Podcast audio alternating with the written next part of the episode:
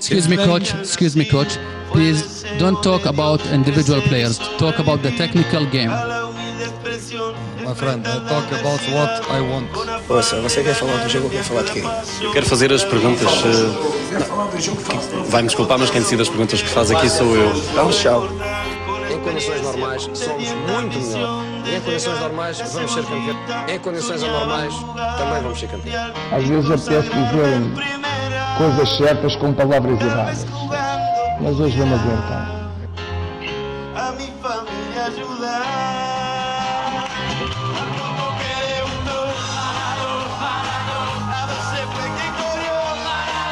a.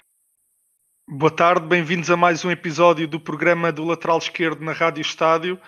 Aproveito para vos pedir para seguirem o Lateral Esquerdo nas redes sociais, seja no Facebook ou no Twitter. Temos tido imensa procura, um, um alcance muito grande e quem ainda não nos segue por lá, volto a pedir para, para que o façam, para receberem em primeira mão então os posts que saem, que saem no site.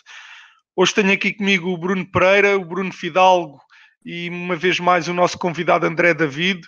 Recordo que na, última, na nossa última conversa tivemos de ficar a meio porque o tempo estava curto e estávamos a falar sobre, no caso concreto, sobre o Liverpool de Klopp e o facto de todos tendermos a acreditar que aquele futebol do Klopp é mais emocional que, por exemplo, o do City do Pep Guardiola. Mas a verdade é que nem todos temos essa ideia.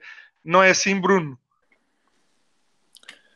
Sim, eh, pelo menos naquela que é, que é a minha opinião, eh, o, jogo do, o jogo do Liverpool não, não é obrigatoriamente mais, mais emocionante que, que o do Guardiola, ainda que quando vemos o jogo de forma mais relaxada possamos, possamos nos apaixonar mais, mais facilmente por um jogo onde as oportunidades de golo se, são, são mais frequentes eh, e sobretudo apaixonamos-nos pela velocidade do jogo.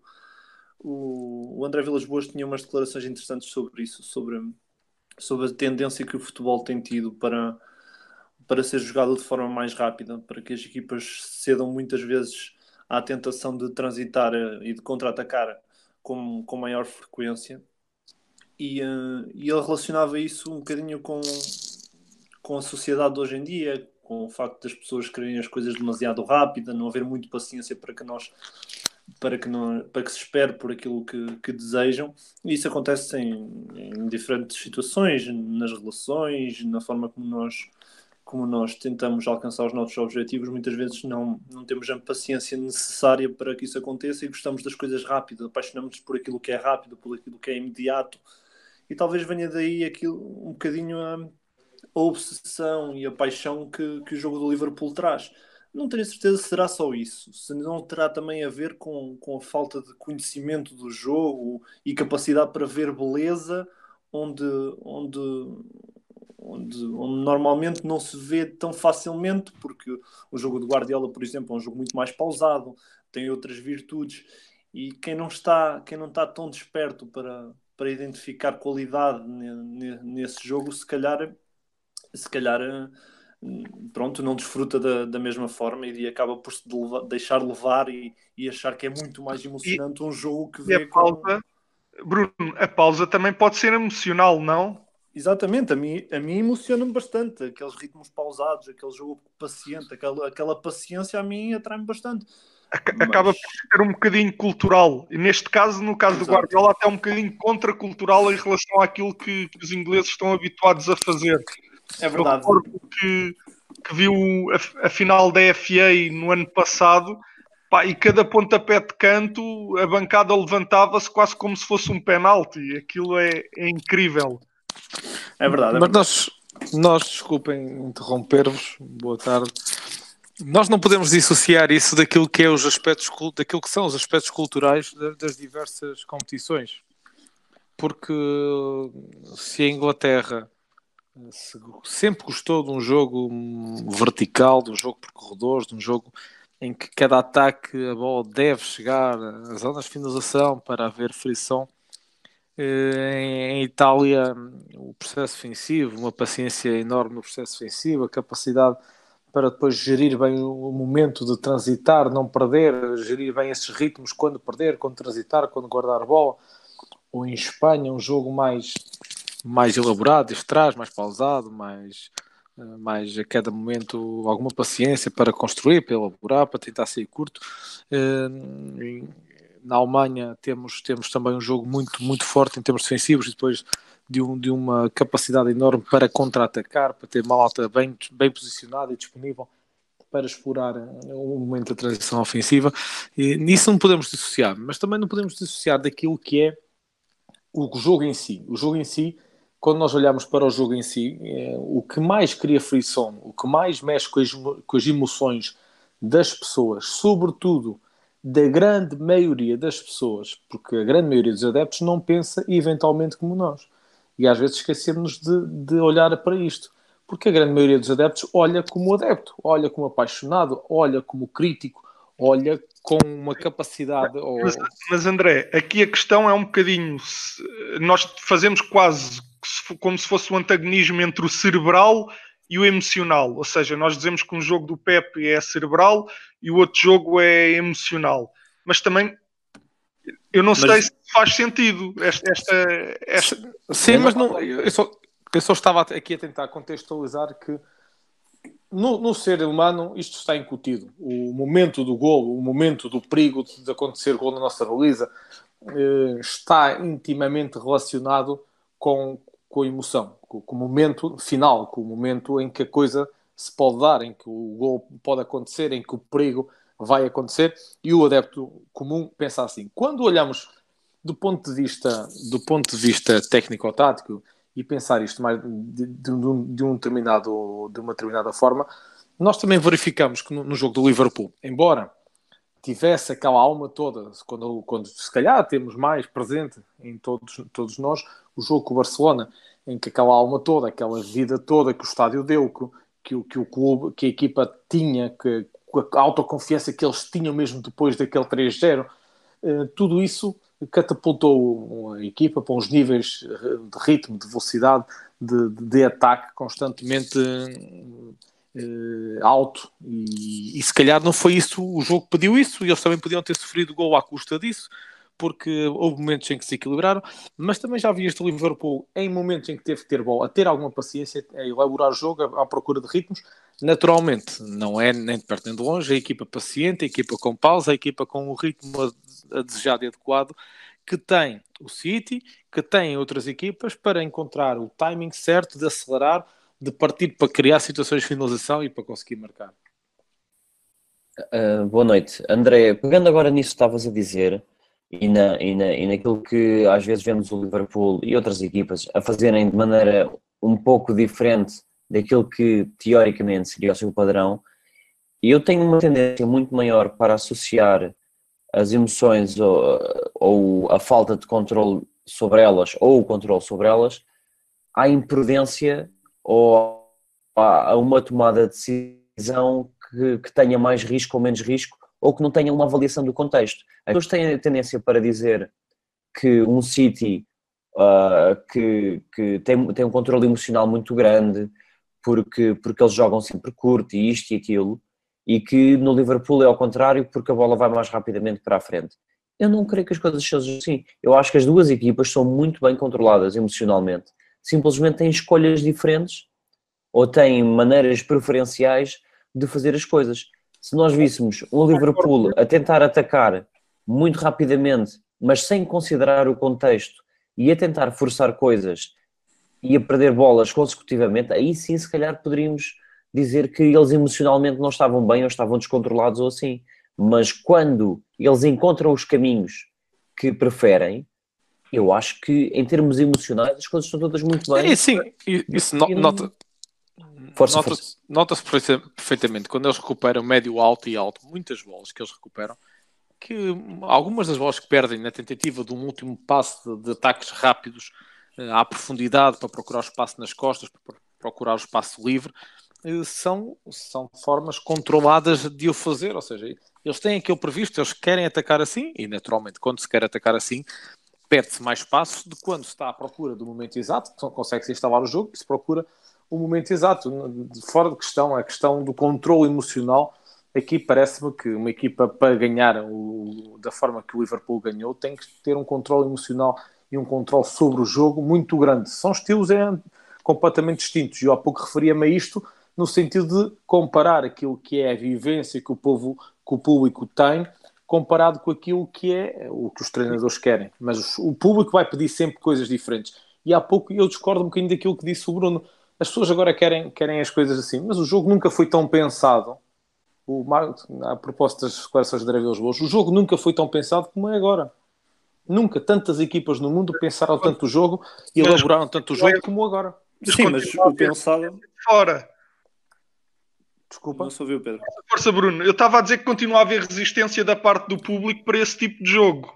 Sim, é, é isso. Eu, no, no, fundo, eu, em relação a, ao Klopp e ao Guardiola, aquilo que me parece que é errado é, é colocar, a colocação de rótulos.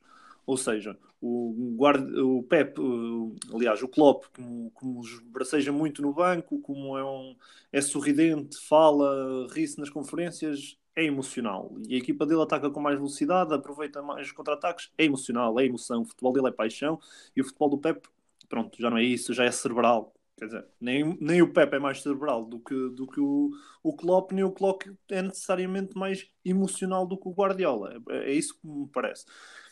Relativamente ao, ao, que o André estava a dizer, aquilo que eu entendo é que as pessoas apaixonam-se muitas vezes por as coisas. Não conseguem ver beleza nas mesmas coisas. As pessoas gostam do sofrimento, do esforço, as pessoas gostam de, de pessoas que, que, que vão aos limites e isso espalha-se em qualquer relevado. O, julgo que é o Luís Freitas Lobo tinha umas declarações interessantes que me ficaram na memória e já li há, há alguns anos que falavam do uh, um jogador que vai tentar evitar um lançamento de linha lateral e faz um carrinho é aplaudido pelo estádio inteiro, mesmo que não consiga. O mesmo jogador, se for um, um driblador que for para cima de um adversário e falhar o drible, ninguém vai aplaudir um drible falhado. Mas o carrinho falhado, porque é o esforço físico, e é isso que as pessoas associam muito, uh, valorizam muito esse esforço físico, Sim. mais do que o técnico, é, acaba por ser muitas vezes mais valorizado. E isso é errado porque não há um conhecimento adequado do jogo. Mas mesmo nós, como, como treinadores, temos, temos essa premissa do esforço ser inegociável. Mas há aqui algo que eu queria, que eu queria tocar. Há pouco o André falou sobre a alma, sobre a agressividade. E eu sinto que nós, nós, lateral esquerdo, acabamos até por formar aqui uma facção de malta que eu chamo extremistas do lateral esquerdo, que passaram a crer que o jogo então é todo cérebro e nada, nada desses sentimentos. Pá, eu acho importante passar a mensagem de que essa alma, essa agressividade, o clima que vem de fora, também ajuda a ganhar jogos. Eu recordo, claro. Não, não, não importa quem, mas eu recordo-me que este ano um treinador que eu conheço, que assumiu o cargo numa, numa grande equipa, e nas primeiras conversas que eu tive com ele, ele disse-me: Nós não queremos só ganhar, nós queremos, queremos jogar bem, que é para ter a massa a empurrar-nos para a frente. E eu acho que hoje em dia há muita gente que desvaloriza a importância deste contexto e desta, é às vezes, aquela agressividade e aquela alma que depois até puxam pelo estádio e ajudam a equipa a criar ali um clima de confiança diferente e até intimidar o adversário e o quanto isto contribui para, para depois até se ganhar jogos. Aquilo que eu acho que aconteceu é que o lateral esquerdo tentou, em função daquilo que existia, se calhar uma tendência para que os treinadores funcionassem muito à base do grito, à base de, desse tipo de, de carga emocional que, que, que atingia os jogadores. E depois tentou-se fazer perceber que, que, se calhar não era esse só o caminho, que importava o lado tático, que as equipas fossem bem organizadas. Ora, a tendência então foi arrasar para esse lado, vamos toda a gente achar isso. para 80. Exatamente, e agora, e agora pensa-se um bocadinho, um pouco, no, se calhar na outra fação. Não, não, sei se acontece, mas isso é o básico. O Rui Jorge, hoje estou, estou numa declarações, mas o Rui Jorge também falava eh, em relação aos sub-21 que, que não, é muito bonito o lado tático, é muito lindo isso tudo, mas nós queremos ter garra. Nós queremos ter garra, nós queremos que os nossos jogadores demonstrem paixão no jogo, porque isso também agrada aos adeptos. E isso também me parece que é uma responsabilidade nossa.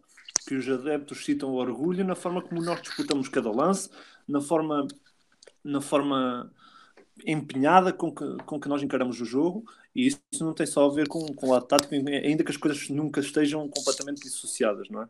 Mas quando nós, quando nós olhamos para, este, para essa questão do, dos nossos adeptos, da alma que eles possam dar àquilo que é a nossa ideia de jogo, isso também parte de uma educação, de uma cultura que existe de clube, mas também de uma educação que o próprio treinador, a própria ideia do treinador ganhando, tem que trazer atrás de si.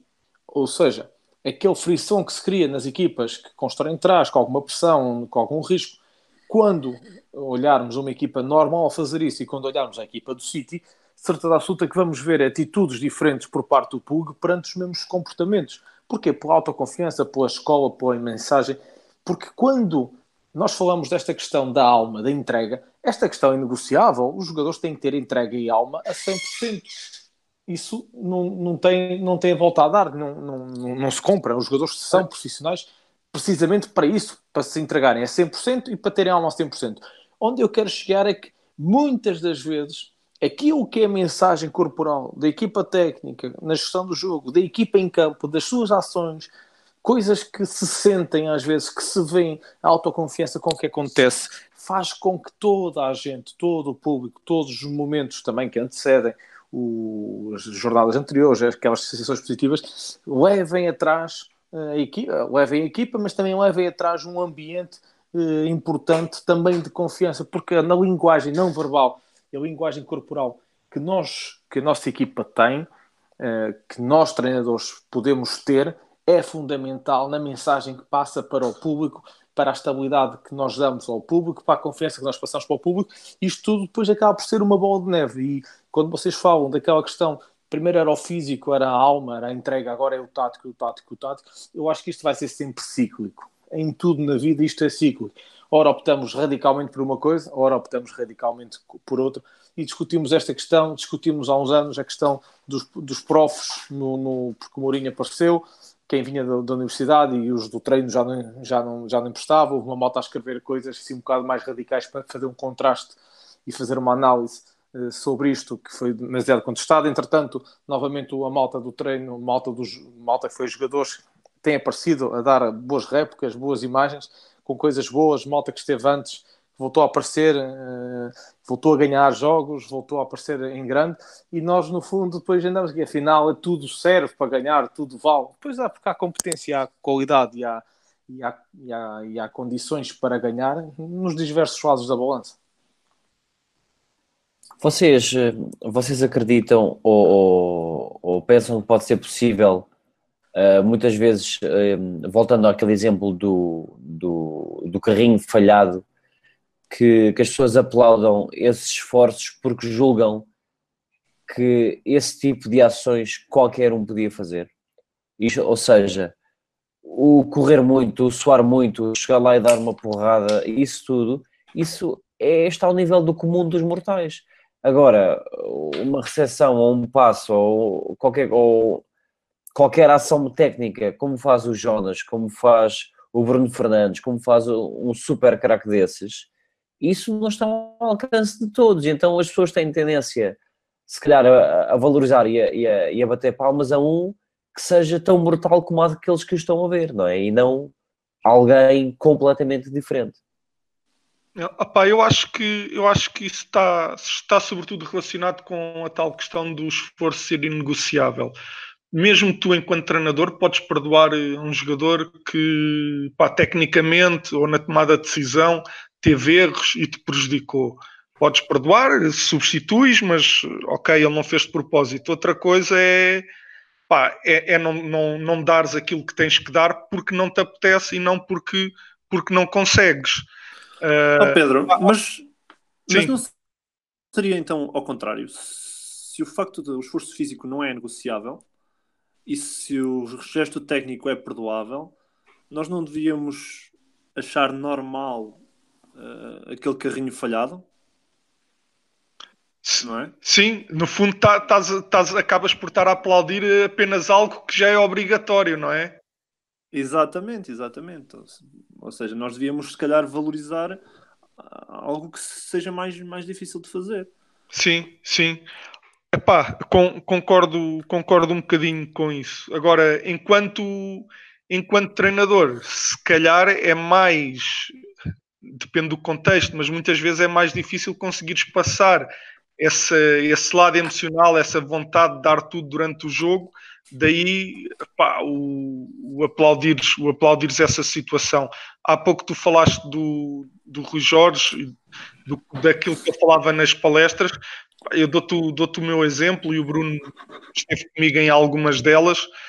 Pá, tudo o que era tático era trabalhado durante a semana. Na palestra, nós, um, dois, três minutos para o lado tático, pá, e o resto da palestra era sempre com com, com, histórias ou o que fosse a puxar ao sentimento, coisas que eu já levava preparadas de casa alguns dias, alguns dias atrás, algumas delas até com, com um teatrinho que ninguém sabia que aquilo era um teatrinho que estava a acontecer, que eu, ou combinava com a capitã para me dar determinada resposta, ou com, combinava com o Bruno, ou com, com quem tivesse para me dar qualquer uma determinada resposta na palestra e depois a partir dali criávamos ali uma história pá, e montes de vezes elas saíam todas para o aquecimento a chorar e altamente tocadas. E eu acho que isso, em cima, em cima da competência mais importante, que é a, tática, eu acho que isso depois te faz, te faz a diferença, porque a verdade é que nem toda a gente tem a mesma predisposição para estar sempre ligado ao jogo. E, e, e, e, às vezes essas coisas ajudam a que tu consigas estar sempre ligado ao jogo. E esses bocadinhos, esse extra, pode fazer a, a diferença no final. Não, eu tive uma conversa recente, acho que até estavas por lá, não sei se, não sei se chegaste a apanhar tudo, mas parece-me um, um, assunto interessante. Nós estávamos a debater uh, o impacto da, da comunicação na, na gestão tática do jogo.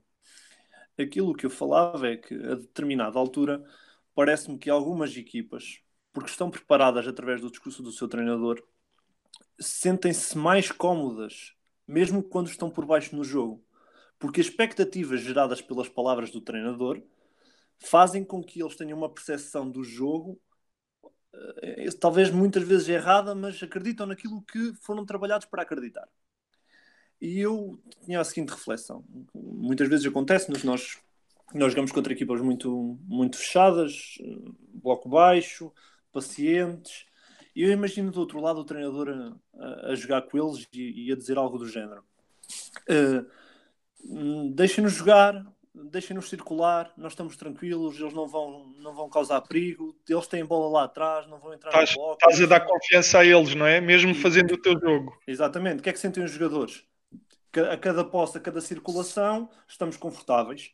Estamos confortáveis, estamos por cima. Fogo, eles não criam nada, eles não criam nada. Vão sentindo cada vez melhores o que é que acontece quem tem bola? Vai, vai ganhando alguma frustração, não entramos. Eles hum. estão cada vez mais, ouvem-nos falar também dentro do campo, estão cada vez mais confortáveis.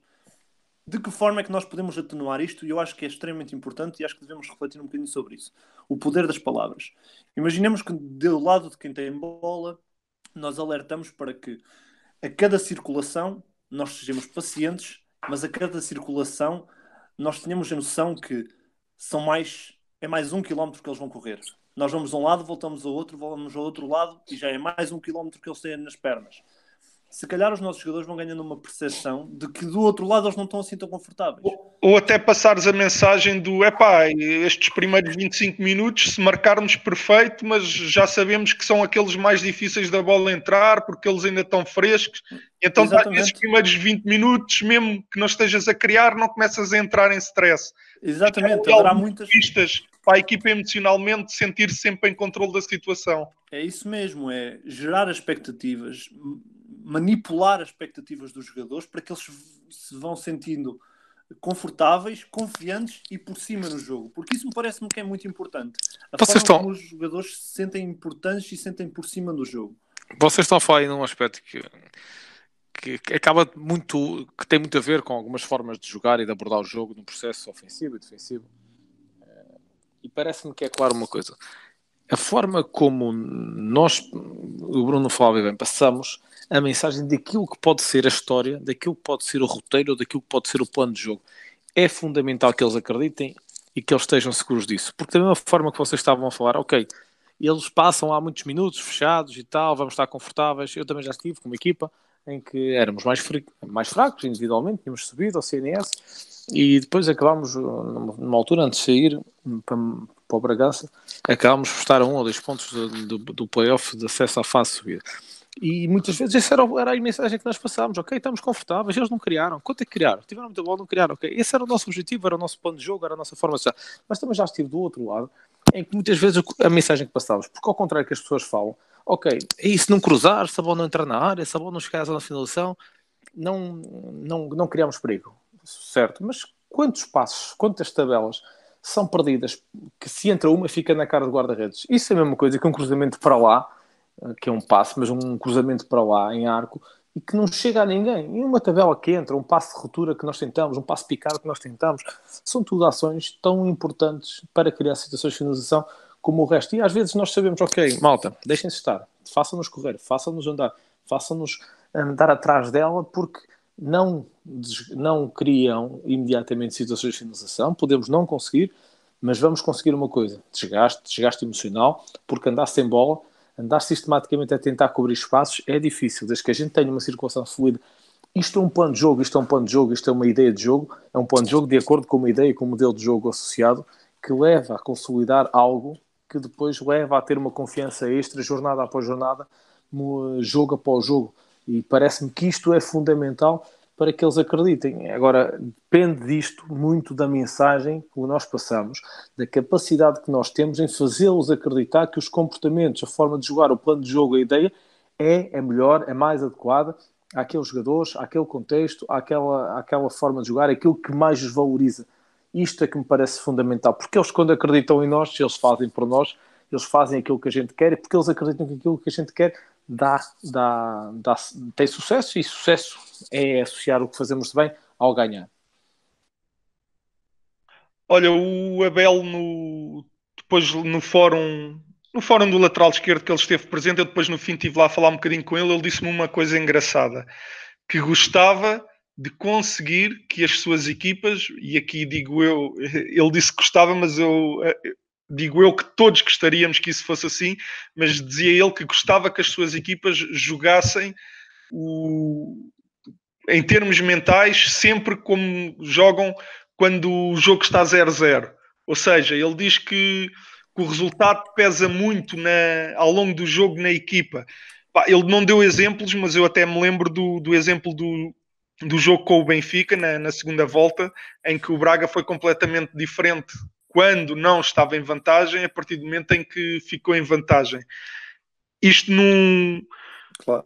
fa, fa, faz sentido também integrar isto aqui um bocadinho nesta conversa que nós, nós estávamos a ter, neste, nestes planos do jogo, contemplar vários cenários para que a equipa não sinta esse marcador, seja quando está a ganhar ou seja quando está a perder. Porque se tens um treinador como o, como o Abel a dizer que gostava muito que a equipa não sentisse isso, o que não sentirão ou o que não sentiremos claro. nós todos, não?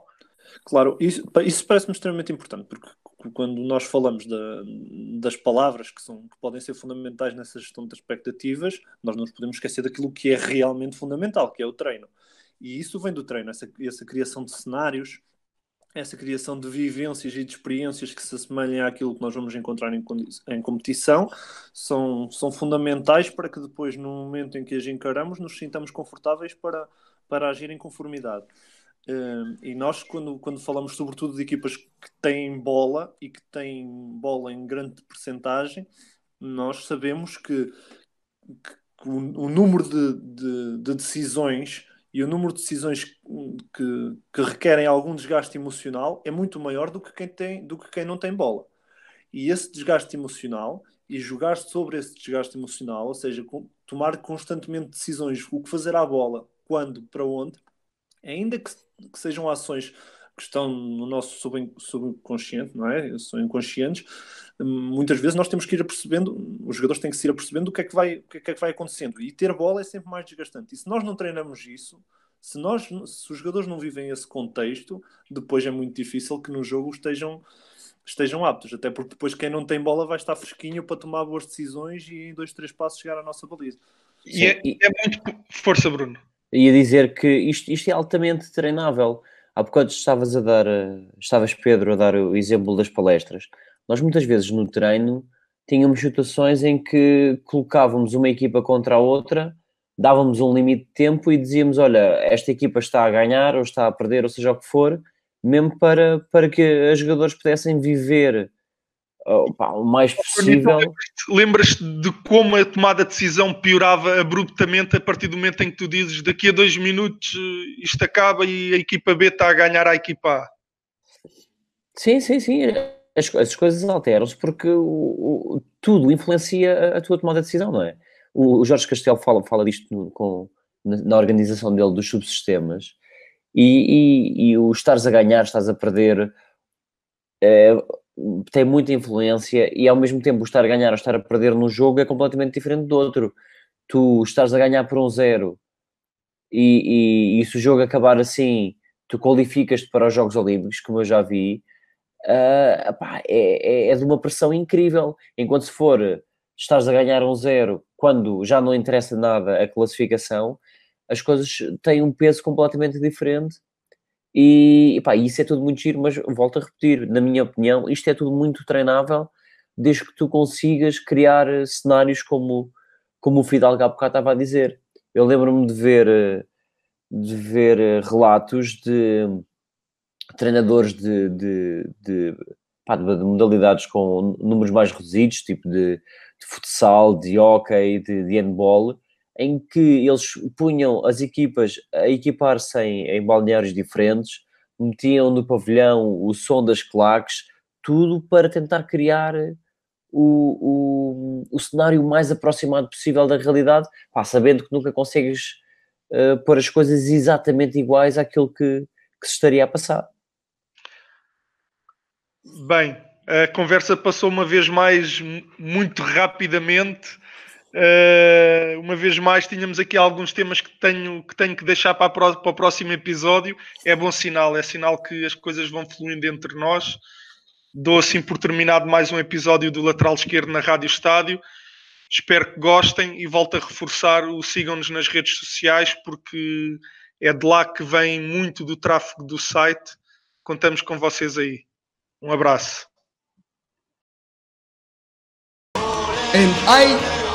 Speak what I saw, know what you want that I want to say.